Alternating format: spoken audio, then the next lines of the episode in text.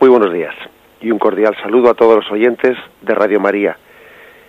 Un día más, con la gracia del Señor, vamos a continuar el comentario del Catecismo de nuestra Madre la Iglesia dentro del artículo del credo Creo en el Espíritu Santo. Vamos a comentar los puntos desde el 707 al 716. Como son varios puntos, pues para que no se haga así pesada la explicación, no voy a, leerlos hoy literalmente, sino más bien algún comentario general sobre ellos.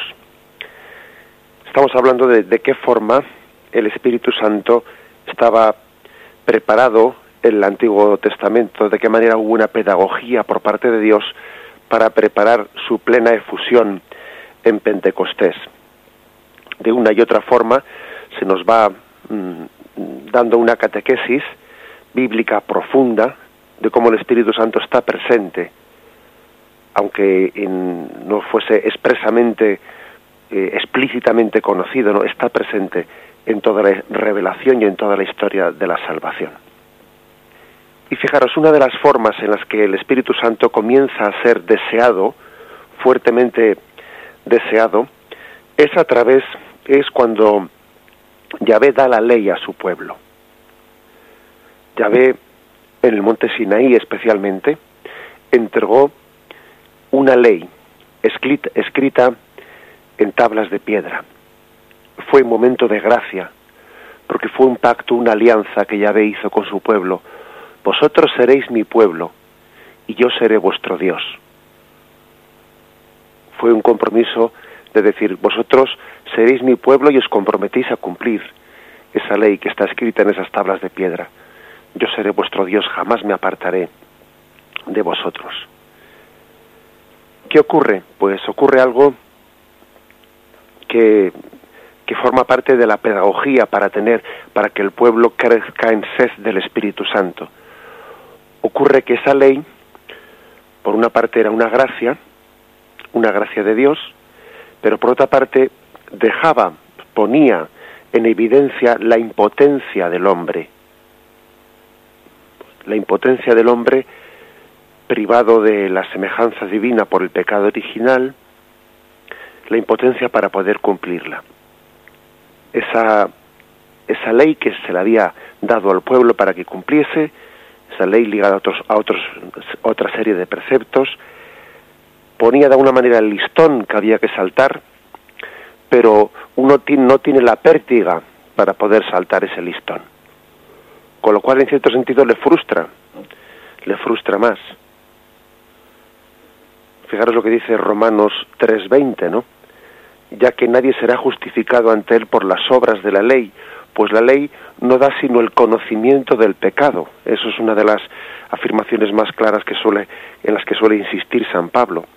La ley por sí sola lo que hace es hacernos conscientes de que no somos capaces de, de, vivir según la voluntad de Dios, de que estamos infringiendo la voluntad de Dios.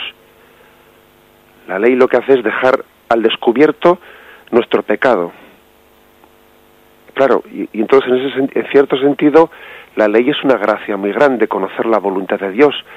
Pero claro, querer no es poder. Yo creo que una de las, uno de los refranes mm, más falsos que tiene nuestro refranero es ese que dice, querer es poder. No, eso no es verdad. Querer no es poder. Todos tenemos la experiencia de que en esta vida tenemos deseos, nos, proponemos metas que luego no las realizamos. Querer no es poder. Ese es un refrán muy voluntarista.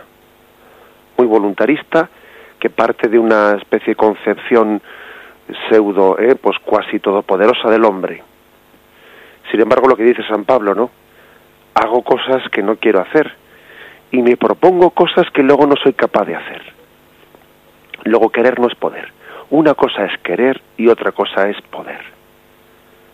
Es verdad que la fuerza de voluntad es importante, es verdad que es importante, pues, bueno, ese refrán tiene sus valores, lógicamente, ¿no? Pero, pero claro, cuando se absolutiza la afirmación de que querer es poder, pues no es cierto. La prueba es que todo el Antiguo Testamento fue una demostración de que la ley, la ley de Dios, lo que dejaba era un poco patente la, impotencia del hombre. Y esto, esto formó parte en el, pues en los planes de Yahvé formó parte para que el hombre creciese en sed del Espíritu, sed del Espíritu Santo. ¿Por qué? Porque mm, Israel fue cayendo en cuenta de que no le bastaba con una ley escrita en una tabla de piedras. Esa ley marcaba, como decíamos antes, el precepto, subía el listón hasta donde debía de ser saltado, pero no daba la capacidad. El Espíritu Santo, sin embargo, el Espíritu de Yahvé, capacita para que esa ley sea gozosa y no sea pesada, no sea un cumplimiento mortificante, sino gozoso para el hombre. Para que Israel no sienta la ley de Dios como un peso, sino como una liberación. Eso es un don del Espíritu. Así pues, mm, Yahvé se sirvió de la experiencia de lo que es la ley para el hombre para suscitar sed del Espíritu. Escribiré mi ley en vuestros corazones. Os daré una ley no ya escrita en tablas de piedra, sino en el corazón. Esa ley escrita en los corazones, esa ley es el, fruto de, del Espíritu Santo, que, nueva, que va de alguna manera connaturalizándolos con la ley, haciéndola de ella no un precepto externo, sino creando pues una, una especie de fusión interior en la que lo que es dicho desde fuera por la ley concuerda con lo que el Espíritu está suscitando dentro de nosotros. La verdad es que todos hemos sido conscientes en nuestra vida de qué diferencia, qué cosa tan distinta, ¿no? Pues es acercarse eh, a, la ley de Dios, pues cuando alguien dice preceptos, ¿no? Y a veces, pues hemos visto, hemos, o hemos podido tener nosotros mismos etapas de nuestra vida, o las hemos visto en personas cercanas a nosotros, ¿no? En las que uno ve, mm, ve la ley de Dios y ve en ello mandamientos, prohibiciones. Ve y dice, bueno, parece que, que todo que todo lo que en esta vida te atrae es pecado y, y entonces siente la ley de Dios como antipática porque me manda lo que no me apetece, me prohíbe lo que me apetece. Bueno, pues hay veces que se tiene esa especie de percepción o sensación. Cuando ocurre eso hay falta el Espíritu Santo. Es una manera muy carnal de ver la ley de Dios y uno todavía no ha experimentado que la ley de Dios no solo es la voluntad de Dios, sino que es el bien del hombre, y eso lo hace entender el Espíritu Santo. Es así. El hombre carnal, el hombre carnal piensa que las cosas mm, son pecado porque están prohibidas, y es una especie de prohibición un tanto, bueno, pues vamos a decir, caprichosa, ¿no? Caprichosa del legislador. Pues al legislador ha dicho que esto es bueno y esto es malo y entonces pues bueno, pues transgredir eso es pecado. Es pecado porque está mandado, lo contrario. Sin embargo, el hombre espiritual entiende que las cosas son pecado porque hacen daño al hombre. La voluntad de Dios es nuestro bien.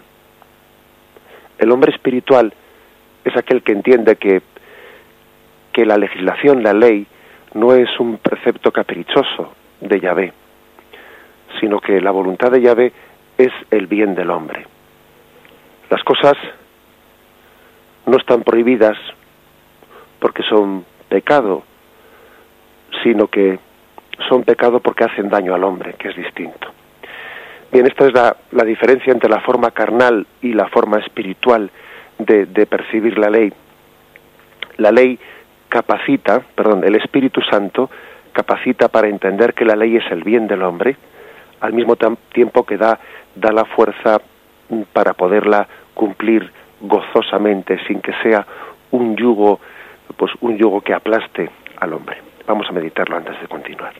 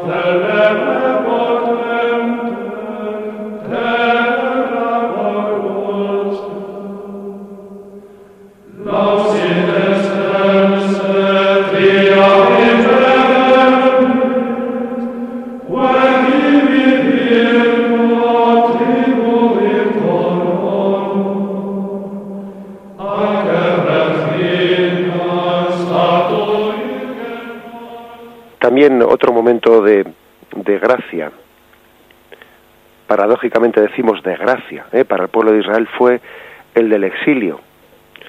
Resulta que en aquel momento, cuando Israel es llevada al exilio, que es un aparente fracaso, ¿no? De las promesas, se había producido allí el olvido de la ley, la infidelidad a la alianza, y llega el exilio. Un exilio que aunque aparentemente es un fracaso, en realidad, pues forma parte de la pedagogía de Dios para purificar, para purificarnos.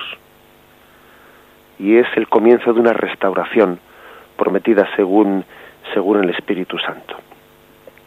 Es de alguna manera pues también la marca de la cruz, la sombra de la cruz, de, de la cruz de Cristo que purifica, está también aquí marcada en el exilio. Lo cual quiere decir que para que el Espíritu Santo pues esté actuando en nosotros, pues necesitamos muchas veces desmontar nuestras eh, pues nuestros nuestras iniciativas carnales. Uno tiene hechos sus planes y le parece que los planes son de esta forma y de la otra y de la otra, y en esos planes hechos por nosotros, yo diría que ahí no le, no le dejamos sitio al Espíritu Santo. Hemos ideado las cosas de una forma determinada, esto tiene que ser así y así y así, y, aunque luego decimos, ¿no? Pues que eso se lo ofrecemos teóricamente al Señor, está hecho por nosotros, ¿no? Así le pasó también pues a Israel, que hizo sus planes mm, con un montón de infidelidades a Dios. Y entonces, ¿qué es lo que ocurre? Que en la pedagogía del Señor, el Señor permite que todo eso se nos venga abajo, que se nos desmonte. Que aparentemente, pues bueno, no fracasen todos esos planes, ¿no? Y entonces en esa, en esa especie de desconcierto, en ese desconcierto que sentimos nosotros, pues es cuando, cuando el Espíritu Santo encuentra en nosotros menos obstáculos para, para actuar. Lo que le pasa a Israel es también una imagen de lo que nos pasa a nosotros. Israel tuvo que ir al exilio, se le tuvo que caer todo el montaje, se tuvo que sentir impotente para empezar a confiar en el Espíritu, en el Espíritu de Yahvé que le guiaba. Hasta entonces, pues, eh, pues uno iba confiando en sus carros y en sus caballos, ¿no? Iba confiando porque ocurre, curiosamente, que en el reino de, de David, los sucesores de David sucumben a la tentación de convertirse un reino como las demás naciones. Yahvé se resistió eh, a nombrar un rey porque veía el peligro, el peligro de que se iban a, se iban a organizar, pues como las demás naciones, poniendo su esperanza en sus propios medios, poniendo su esperanza pues en sus ejércitos, poniendo su esperanza en bueno pues en, en el poder, en el poder mundano. Ya ves se resistió y porque una y otra vez se lo pidieron, porque es que no podían vivir sin rey, no, bueno pues finalmente se lo concedió, pero sabiendo que iba a ocurrir pues lo que finalmente ocurrió, que mm, el que pone su esperanza en su propia carne, en sus propios medios, en, en el poder humano, pues finalmente perece. Y Yahvé utiliza el momento de la, de la, de la derrota, de la derrota para purificar, para decirle a Israel, pero tú por qué has puesto la esperanza y tu confianza en tu propia fuerza? Tú te das cuenta que la medida que has puesto confianza en tus propias fuerzas, cada vez has sido más infiel ¿eh? a la alianza con Yahvé. Y del desconcierto, de la derrota, de la derrota, va surgiendo poco a poco una confianza en el Espíritu. En la medida en que uno no confía en sí mismo, pues confía entonces en el, el, en el Yahvé. Dice la Sagrada Escritura, maldito quien confía en el hombre ¿eh? que es una expresión que hay que entender bien, porque también, eh, pues en otro, en otro sentido, el Señor nos, nos pide nos pide una confianza mutua, pero no, se refiere a poner, a poner la confianza en el poder de la carne, como contrapuesto ¿eh? al poder, al poder de Yahvé. Maldito quien confía en el hombre, quien confía en la carne.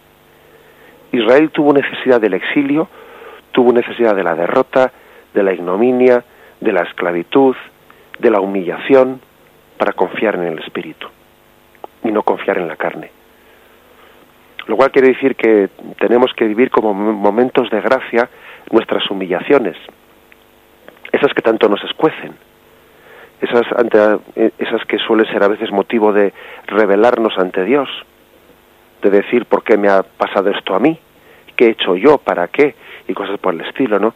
Nos cuesta por nuestra poca fe, nos cuesta entender que son momentos de gracia, de purificación interior, de confiar en Dios y de entender que el Espíritu Santo pues está continuamente llevando a, término la obra de santificación que comenzó en nosotros. Y la cruz y la humillación suele ser uno de los instrumentos más eficaces ¿eh? de santificación en, en nuestra vida. Esto hizo de Israel un pueblo más a la espera del Espíritu Santo. Un pueblo que confiaba menos en su carne, en lo carnal, y confiaba más en que el Espíritu Santo le guiaba. Vamos a meditarlo antes de continuar.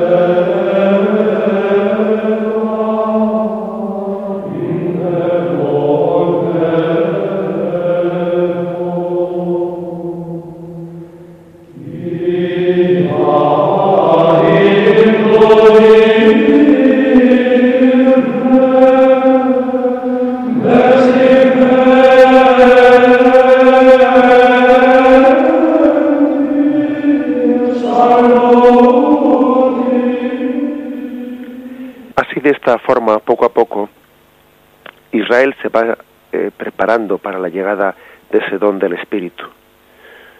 Hay dos líneas proféticas mm, que van a, van a preparar esa llegada del don del Espíritu. Una es la que se refiere a la espera del Mesías. La otra anuncia un espíritu nuevo. Son dos líneas que lógicamente convergen, ¿eh? convergen totalmente y, y, podemos verlo pues en un texto como el de Sofonías 2.3, buscad a Yahvé, vosotros todos, humildes de la tierra que cumplís sus normas, buscad la justicia, buscad la humildad, quizás encontraréis cobijo el día de la cólera de Yahvé. En el episodio del anciano Simeón y de la profetisa Ana, también encontramos pues como, como estas líneas, como este resto de Israel, eh, el resto de Israel fue ese al que pertenecía la Virgen María, por cierto, ¿eh? a ese resto de Israel.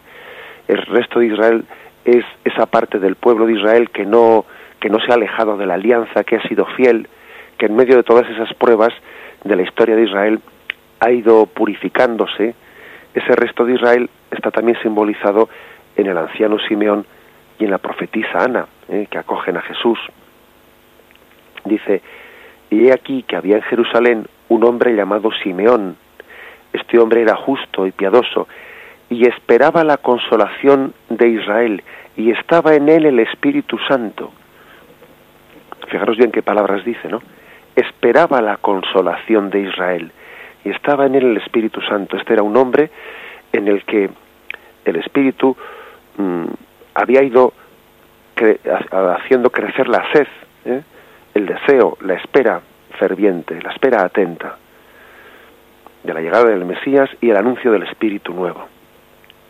La profetisa Ana también, unos versículos más adelante, dice el capítulo segundo de San Lucas, como se presentase en aquella misma hora, alababa a Dios y hablaba del niño a todos los que esperaban la redención de Jerusalén. O sea que había un resto de Israel que estaba esperando esa redención.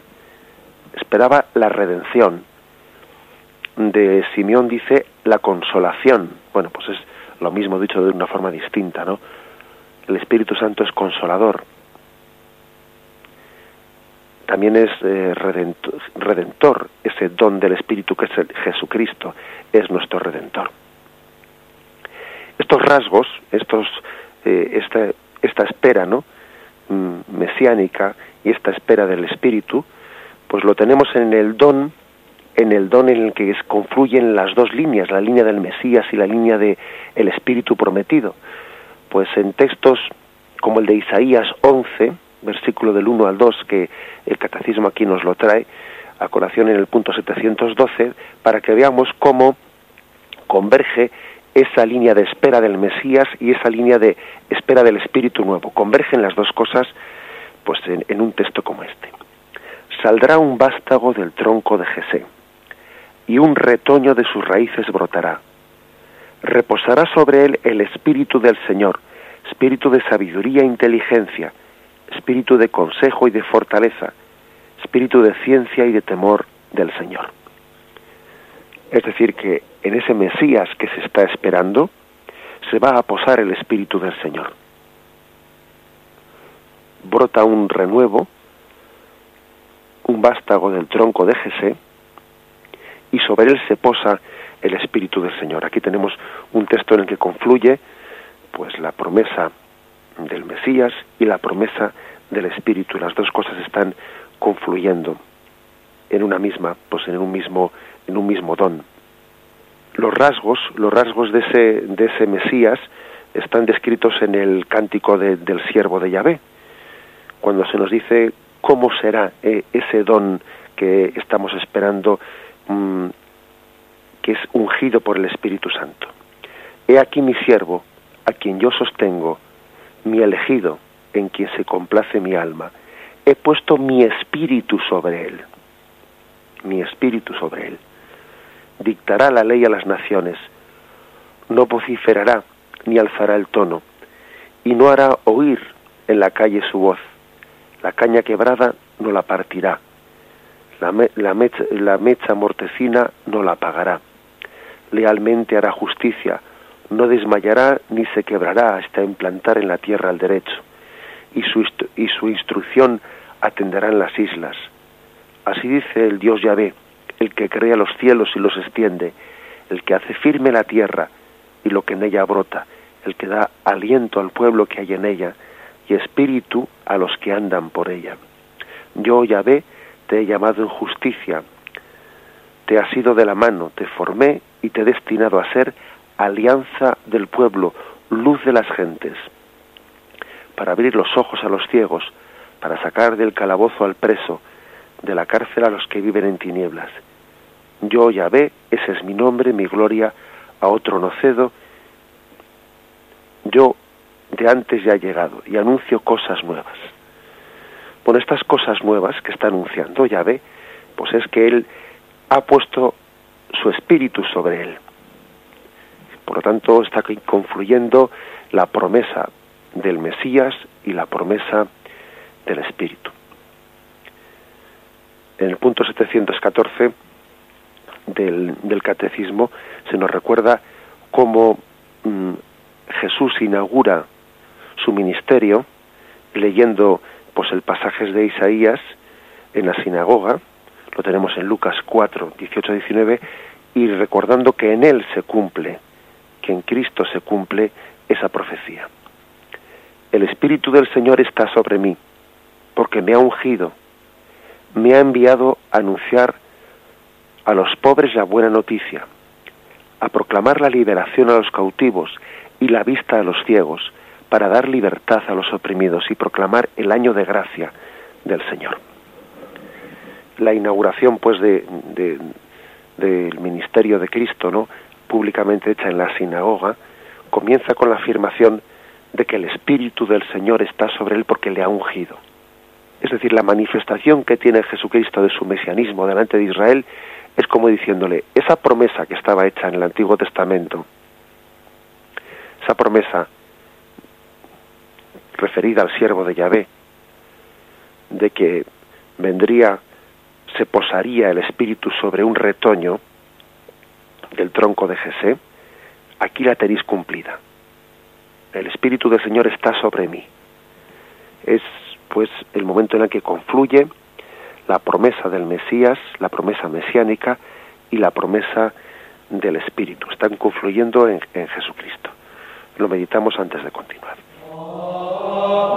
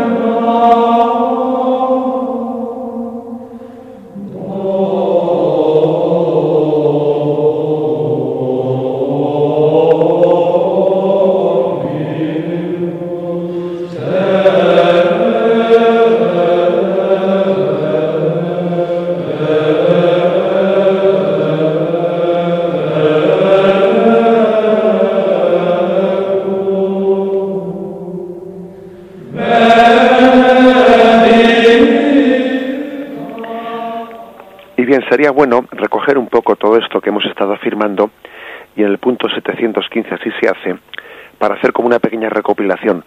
¿Cuáles son los textos principales del Antiguo Testamento en los que se prepara o profetiza, los textos proféticos en los que se anuncia la llegada del Espíritu Santo? Y más o menos se nos sugieren los siguientes. Uno es el de Ezequiel, Ezequiel 11, 19. Yo les daré un solo corazón y pondré sobre ellos un espíritu nuevo. Quitaré de su corazón, de su carne, el corazón de piedra y les, daré un corazón de carne, para que caminen según mis preceptos, observando mis normas. O sea que la primera promesa es que el Señor va a cambiar el corazón de piedra y nos dará un corazón de carne. Es decir, que va a cambiar la alianza para hacerla espiritual. Cuando Jesús le dice a los fariseos en aquella confrontación, nosotros somos hijos de Abraham, le dicen a Jesús, Yahvé podría hacer hijos de Abraham de estas piedras. Aquí lo importante no es, no es ser hijo de Abraham según la carne, sino según el espíritu. Cambiaré vuestro corazón de piedra en un corazón de carne es como una espiritualización ¿eh? de, la, de la alianza. La ley tiene que pasar de estar escrita en la tabla de piedra a estar escrita en el corazón. Es también un cambio de una moral, pues de una moral externa, exteriorista, a una moral mm, interna, a una moral mm, escrita en el corazón, a una moral del precepto, por una moral del amor. Ese cambio de la moral del precepto por, a la moral del amor es un don del Espíritu Santo. Solamente el Espíritu Santo es capaz de, de hacer esa transformación. El siguiente texto es Ezequiel 36, 25, 28. Os rociaré con agua pura y quedaréis purificados. De todas vuestras impurezas y de todas vuestras basuras os purificaré y os daré un corazón nuevo, infundiré en vosotros un espíritu nuevo, quitaré ese corazón de piedra y os daré un corazón de carne, infundiré mi espíritu y haré que os conduzcáis según veis preceptos y observéis y practiquéis mis normas.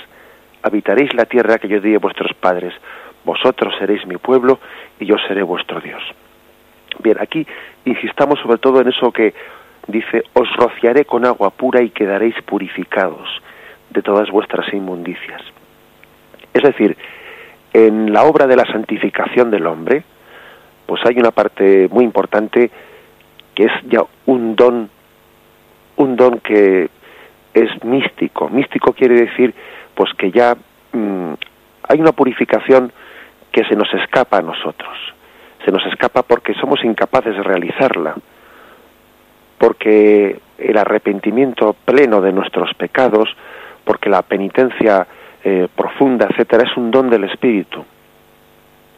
No es algo meramente ascético, no es algo meramente paralelo a la pues a nuestra fuerza voluntad, no, no, la purificación interior es un don de Dios. El pleno arrepentimiento de, de nuestros pecados es un don de Dios.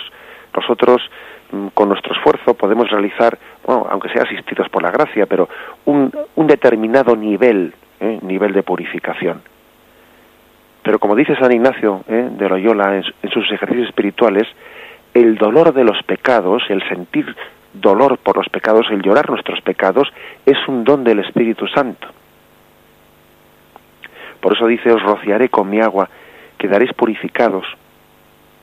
También es una vocación al bautismo, sin duda alguna, al bautismo en el que recibimos el don del Espíritu. Hay un, un, nivel de purificación, de contrición perfecta, que el hombre no es capaz de, hacer si no es por el don del Espíritu Santo. El hombre no puede amar a Dios sobre todas las cosas con sus solas fuerzas. Imposible.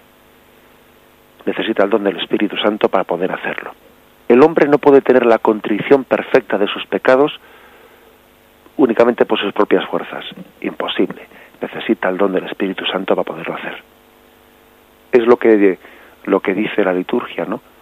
Que el Señor que comenzó en ti la obra buena, Él mismo la lleve a término. Necesitamos el don del Espíritu Santo para completar la tarea de la purificación. El siguiente texto, Ezequiel 37, 1, 14. Es esa, esa profecía sobre aquellos huesos eh, pidiendo que venga el Espíritu y, y los regeneren. La mano de Yahvé fue, fue puesta sobre mí y por su espíritu Yahvé me sacó y me puso en medio de la vega, la cual estaba llena de huesos. Me hizo pasar por entre ellos en todas las direcciones. Los huesos eran muy numerosos por el suelo de la vega y estaban completamente secos. Me dijo, Hijo del hombre, ¿podrán vivir estos huesos? Yo dije, Señor Yahvé, tú lo sabes. Entonces me dijo, profetiza sobre estos huesos. Les dirás, huesos secos, escuchad la palabra de Yahvé. Así dice el Señor Yahvé a estos huesos. He aquí que yo voy a hacer entrar el espíritu en vosotros y viviréis. Os cubriré de nervios, haré crecer sobre vosotros la carne, os cubriré de piel, os infundiré espíritu y viviréis, y sabréis que yo soy Yahvé. Bien, se, se evoca al espíritu de Yahvé, se evoca al espíritu y se va formando de unos huesos secos, se va formando eh, la carne, los nervios, la piel, y, y de una manera, fijaros, esta profecía en la que se invoca al espíritu para, para revivir eh, ese, ese montón de huesos, ¿no? Tiene un doble sentido. Por una parte, el sentido de que ese montón de huesos se refiere en primer lugar al pueblo de Israel, que está, mm, bueno, pues después de, su, de todo su pecado, de haber roto la alianza, está seco, está como muerto. Es un pueblo de Israel que está como, mm, bueno, pues desligado ¿eh? de la alianza, desligado, pues como ovejas sin pastor, dispersos. Y el don del Espíritu Santo es capaz de unir, es capaz de fortalecer, es el don del Espíritu Santo hace lo contrario de lo que hizo el pecado allá en la Torre de Babel. Si el pecado desunió, el Espíritu convocó. El Espíritu es capaz de unir allí donde el pecado había separado. El pecado es separación. El Espíritu es convocación, convoca, une los huesos, une y los entronca unos con otros y hace un cuerpo unido. Ese cuerpo unido es imagen también de la Iglesia, es imagen del Israel convocado, que vuelve a que todas sus junturas lleguen a, tener trabazón, ¿no? El Espíritu Santo pues es invocado para que todos formemos un solo cuerpo. El Espíritu Santo nos da unidad unos con otros. Allí donde no permitimos que entre el Espíritu Santo, cada uno somos, pues todos sabemos lo que es eso, ¿no? Cada uno somos hijo de nuestro padre de nuestra madre, y lo que hacemos es remarcar las diferencias, poner distancias entre nosotros y sentirnos unos enemigos del otro, ¿no? Sentir que nos hacemos competencia, uno, uno le hace sombra al otro, le siente como, bueno, pues le siente como su, el, obstáculo para que él siga avanzando y creciendo. Sin embargo, el Espíritu Santo hace lo contrario. Nos hace sentirnos necesarios unos para los otros, nos traba, nos une, nos, nos forma una perfecta unidad entre nosotros. Esta es la profecía ¿eh? de Ezequiel 37, 1.14. Israel es, es convocada por el Espíritu y lo que eran un montón de huesos secos y desconexos unos entre otros, no pues pasan a formar un cuerpo unido. Es también una profecía sobre la resurrección, sin duda alguna, sobre la resurrección al final de los tiempos pero tiene un primer sentido eh, en este, eh, así de convocación del pueblo de Israel, como os he dicho. Otro texto de profecía del Antiguo Testamento. Jeremías 31, versículo 31 al 34.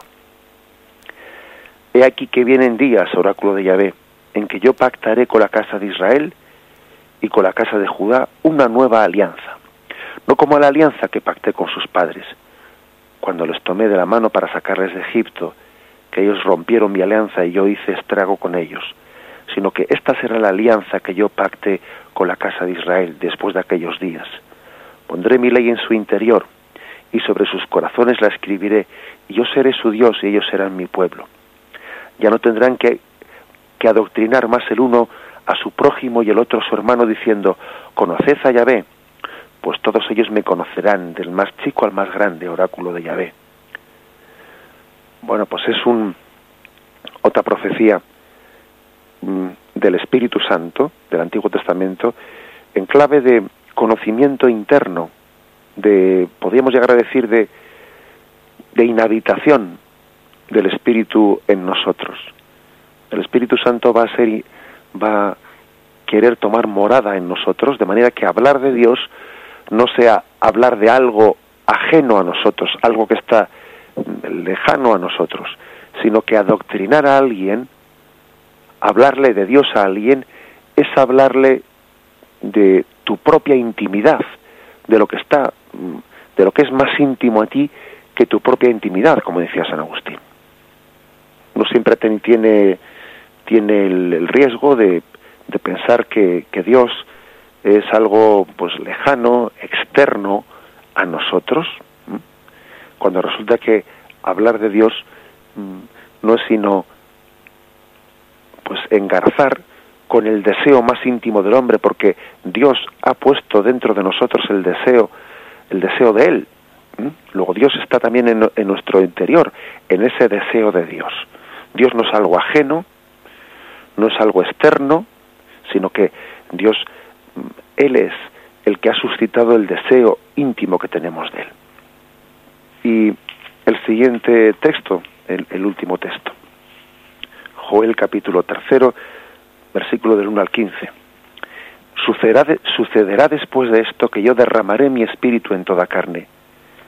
Vuestros hijos y vuestras hijas profetizarán, vuestros ancianos soñarán sueños y vuestros jóvenes verán visiones. Hasta en los siervos y las siervas derramaré mi espíritu en aquellos días. Y realizaré prodigios en el cielo y en la tierra, sangre, fuego, columnas de humo.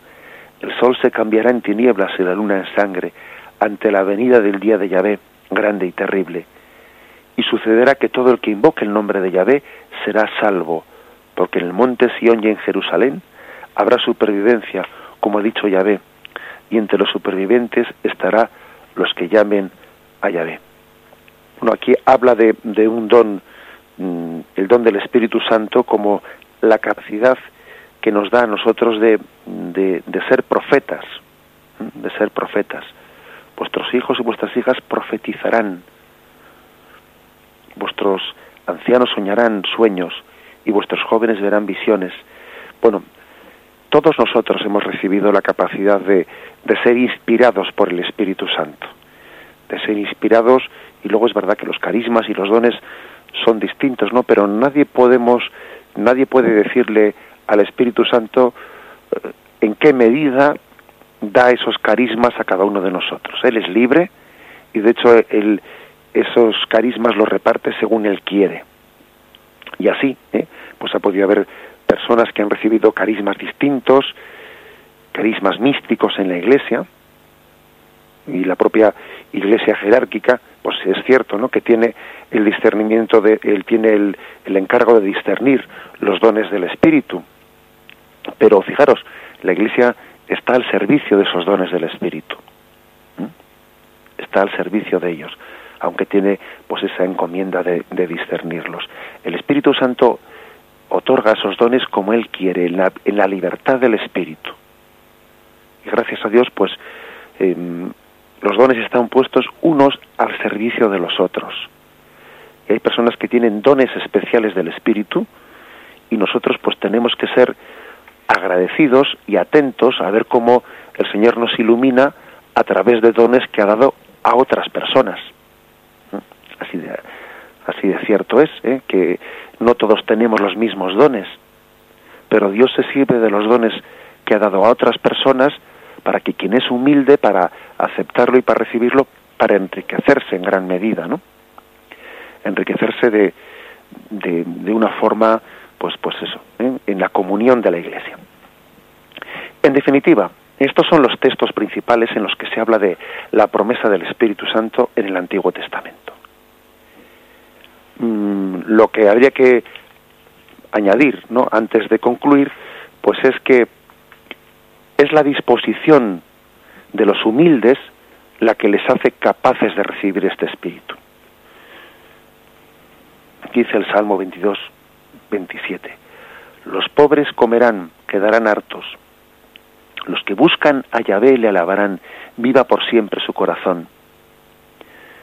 Es decir, eh, los pobres de Yahvé son los que están perfectamente dispuestos a, a recibir el Espíritu Santo. Buscad a Yahvé, vosotros, los humildes de la tierra, dice Sofonías 2.3, que cumplís sus normas. Buscad la justicia, buscad la humildad. Tenemos que te concluir, ¿no? Pues este, este tema del catecismo pidiendo el don de tener la pobreza de espíritu. Eso que dijo Jesús, bienaventurados los pobres de espíritu.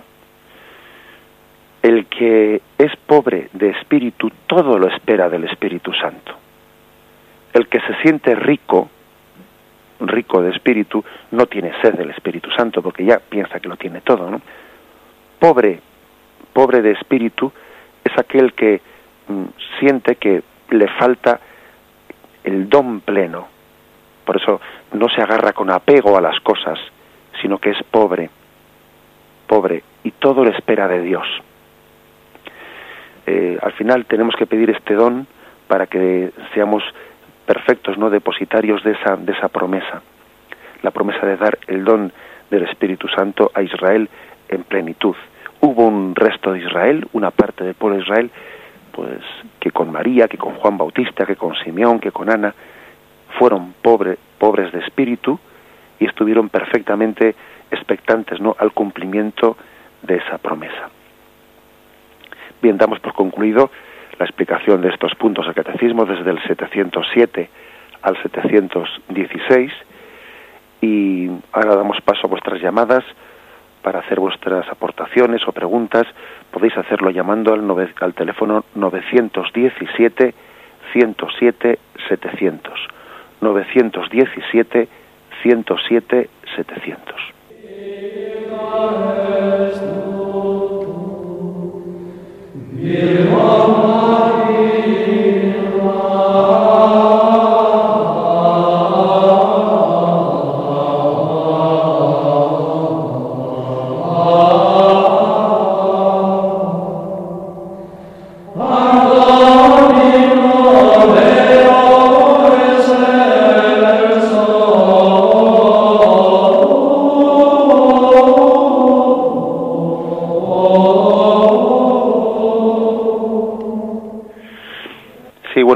hablamos?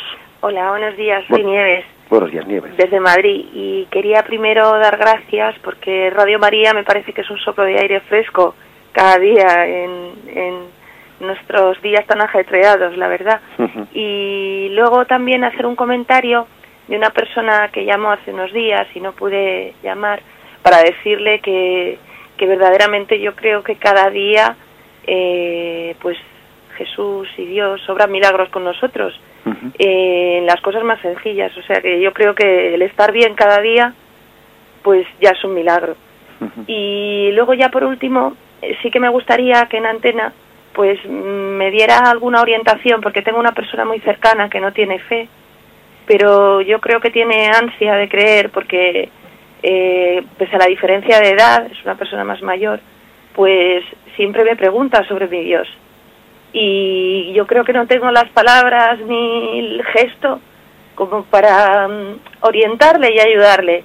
Entonces yo sé que la fe es un don que nos da Dios, pero creo que también con nuestro ejemplo o con nuestra palabra podemos, eh, no sé, pues ser pescadores de hombres. Entonces me gustaría que por favor, pues desde su experiencia y con todo lo que sabe, no, me diera una orientación para hacer las cosas lo mejor posible con esta persona y muchas gracias. A ti muchas gracias por tu llamada. Bien, la verdad es que, claro, mm, es difícil darte una receta de qué palabras concretas poderle dirigir a esa persona, ¿no? Creo que lo que tienes que hacer en primer lugar, pues el primer punto del apostolado es precisamente estar ahí, estar ahí junto a esa persona. Y creo que condición importantísima en el apostolado es dar testimonio de tu esperanza, ¿no? Y el mayor testimonio hoy en día en este mundo tan amargado en el que vivimos, amargado, ¿no? Que pues que está lleno de tristezas, ¿no? Que basta ponerse a la, entrada a la salida de un metro y ver la cara de amargura con la que con la que va la gente, ¿no? Pues yo creo que el mayor testimonio por el que puedes llegar a acercar a Cristo es tu cariño, tu cariño y tu alegría. ¿eh? yo creo que tu cariño y tu alegría son testimonio pues de ese Cristo que te cuesta expresarlo con palabras, pero que sin embargo lo trasluces en tu eh, pues en tus gestos y en tu en tu actitud ante esa persona. Por lo tanto, yo diría lo primero, pues mm, cariño y alegría en la forma de, estar y tratar con él. Y luego ciertamente, pues hombre, pues sería importante que tuviésemos una pues una formación, ¿no? Como, como también el hecho de que estés escuchando este programa, estás también buscando una formación. Y también el Señor confía en que Él pondrá en tus labios las palabras adecuadas, ¿no? Yo te diría, encomiéndate al Espíritu Santo para que Él ponga en tus labios las palabras adecuadas. Las palabras adecuadas que puede ser especialmente no pues palabras de esperanza y palabras de dar tu testimonio personal de cómo la fe en el Señor pues te llena de alegría, te llena de alegría. Incluso fíjate, tampoco tengas miedo de que te, formule algunas preguntas que tú en ese momento no, no seas capaz de, de responderlas. Si eso ocurriese, si eso ocurriese, pues creo que también es un testimonio muy bonito de la humildad. De decir, pues mira, eso que me preguntas, la verdad es que no sé, no sé, igual sería bueno que lo consultase, ya lo voy a consultar y te lo voy a responder. Eso, lejos de ser un mal testimonio, es un testimonio de humildad. Porque quiere decir que tú no es que te presentes ante él como alguien seguro de, de, de ti mismo y de tu propio no, razonamiento, no, sino como alguien que confía en, que confía en Jesús y en su revelación. ¿eh? Luego, encomiéndate al Espíritu Santo que Él pondrá ¿eh? en tus labios pues las palabras adecuadas. Adelante, damos paso al siguiente oyente. Hola, buenos días. Buenos días. Soy Rocío, llamo de Málaga. Pues felicitarle una vez más por este programa tan maravilloso y desearles a todos una feliz fiesta. Uh -huh. Y pues que me ha hecho mu mucho bien oírle.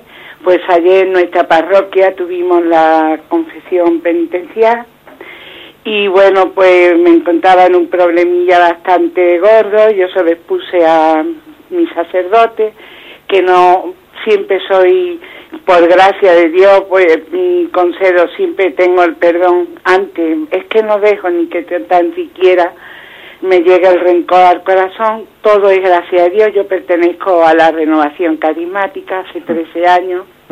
Entonces es las maravillas del Espíritu Santo que para, para mí era un desconocido. Y cuando ingresé en la renovación carismática, pues fui conociéndolo y sé las maravillas que, que, que el Señor hace a través de nuestra vida. Pero concretamente yo venía con un poco de pesar porque yo había confesado de que me sentía incapaz de perdonar, quizás porque me habían tocado donde más me, dolía. Y bueno, pues que he comprendido que efectivamente cuando otras veces hay un motivo para que te digan algo y demás, pues una siempre ve, bueno, tal y esto, pero mmm, el Señor también se vale de estas cosas, de, de cuando nos cerramos, porque eh, eh, en nuestra debilidad nos hacemos fuertes. Yo, eh, de verdad que en esta noche que he orado tanto y he invocado tanto al Espíritu Santo, he hecho los laudes con ustedes y ahora después de oírle, esa persona está más que perdonada y le doy gracias al Señor uh -huh. porque todo es gracia suya. Y, y, qué quiere que le diga? Que para mí hace mucho tiempo que el Señor lo anteponga todo en mi vida, a mis hijos, a mi familia, y que es una maravilla, un gozo vivir en él. Que gloria a Dios y que, y que paz a todos mis hermanos, que, y que es verdad, Padre, que bueno que mi sacerdote dice que sigas siendo como eres, que nadie te quite esa alegría, porque sí que es verdad que el Señor nos pone alegre ante todas mm, cosas que este mundo que nos rodea, que no comprendemos tantas cosas, tenemos que invocarle mucho y pedir unos por otros. Gloria al Señor y muchas pues gracias. Muchas gracias por tu testimonio, de acuerdo. Adiós. Pues es cierto, yo remarcaría de lo que ha dicho la oyente, remarcaría pues el hecho de que, bueno, pues de que hay pasos concretos en nuestra vida, ¿no? Como, eh, como una persona sensible. Le cuesta tremendamente perdonar y olvidar y que no le, y que no le queden pues eh, heridas, ¿no? De las ofensas que ha recibido. Especialmente la persona que es sensible. Eso, eso es pues el, el don de perdonar y de que la ofensa no deje en ella rastros. Eso es un don del Espíritu Santo que tiene que invocar que está por encima de sus fuerzas, porque sus fuerzas pues están mediatizadas por su sensibilidad y hace que las cosas pues sean dejen huella y dejen herida. Esa persona sensible tiene que ser consciente de que solamente con el don del Espíritu Santo, que tiene que invocar, que tiene que mendigar, ¿eh? pues llegar a, tener la capacidad del perdón. ¿eh? El perdón es un don del Espíritu, un don del Espíritu Santo. Adelante, hablamos con el siguiente oyente. Hola, buenos días. Muy buenos días. Buenos días. José Ignacio. Muy buenos días. Mire, soy María de Madrid. La estoy oyendo hace ya muchísimos días, claro, desde el principio que empezó usted, después del Padre Julio. Y esta parte del Espíritu Santo, pues me llena porque soy muy devota del Espíritu Santo. No le puedo decir absolutamente nada, sino que usted nos está transmitiendo que el Espíritu Santo está con usted, porque lo está transmitiendo, está con usted. Eh, o sea, me llena, mm, mm, mm, no sé, no tengo palabras ni para, ni para expresarme. Solamente para decirle una feliz Navidad y que siga usted catequizándonos así de esa forma y que el Espíritu Santo es verdad que está entre nosotros, si no nosotros no podríamos hacer absolutamente nada, porque no somos nada sin Él. De acuerdo, pues muy bien. Pues gracias por su testimonio y vamos a pedir que todos seamos instrumentos dóciles del Espíritu Santo, que para eso estamos, ¿no? Eh, poco, poco serviría lo que hacemos si no es en la medida en que somos instrumentos dóciles. ¿eh? Adelante, damos paso al siguiente llamada, que será ya la última por la hora en la que estamos. Hola, muy buenos días a buenos días, buenos días. Mira, llamo de Pamplona, me llamo Moisés. Buenos días, Moisés. Y quería, pues bueno, felicitar a todo el mundo la Navidad y simplemente hacer una pequeña reflexión, si se me permite. Adelante, siempre. Y es eh, acordándonos de pues cuando Jesús es invitado a cenar a casa del fariseo y cómo pues a través de las lágrimas eh, se le lavan los pies, con los cabellos se le seca y con el, eh, el arrepentimiento creo yo que es eh, la esencia, el perfume con el que aparte de que físicamente en aquel momento pues sería perfumado es que estoy un poco nervioso. Tranquilo, Moisés. yo creo que bueno que, que todos tenemos ese perfume dentro que es pues el perfume del arrepentimiento, ¿no? Que cuando una persona de corazón eh, sabe pues rebajarse, quitar todo lo que lo que está por medio que nos impide ver pues lo que lo que es la luz realmente, pues que creo que, que, bueno que ese ese arrepentimiento pues es el perfume que, que le podemos dar a, Dios.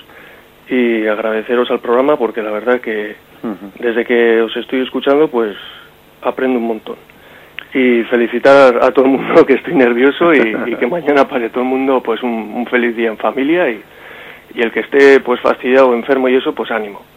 Ánimo que, que, no pasa nada. Gracias eh muy bien Moisés. También extendemos tu, tu deseo para para todos los oyentes. Ese ese perfume ese perfume es el perfume del Espíritu Santo ¿eh? el perfume con el que somos capaces de, de perdonar de ungir de aliviar las manos que, con las que podemos llegar a, acariciar, el corazón con el que podemos perdonar, forman parte de esas manos que son el Espíritu Santo con el que nos convertimos en consoladores de nuestros hermanos. ¿eh? Él es el consolador y también nos hace consoladores para los demás, nos hace capaces de, de dar esa suavidad, ese toque, ese toque de Dios. Alabamos al Señor pues por, por, por esa presencia del Espíritu en nosotros y concluimos dando gracias pues por haber podido tener este eh, este comentario del catecismo. Seguiremos Dios mediante el próximo día desde el punto 717. Alabado sea Jesucristo.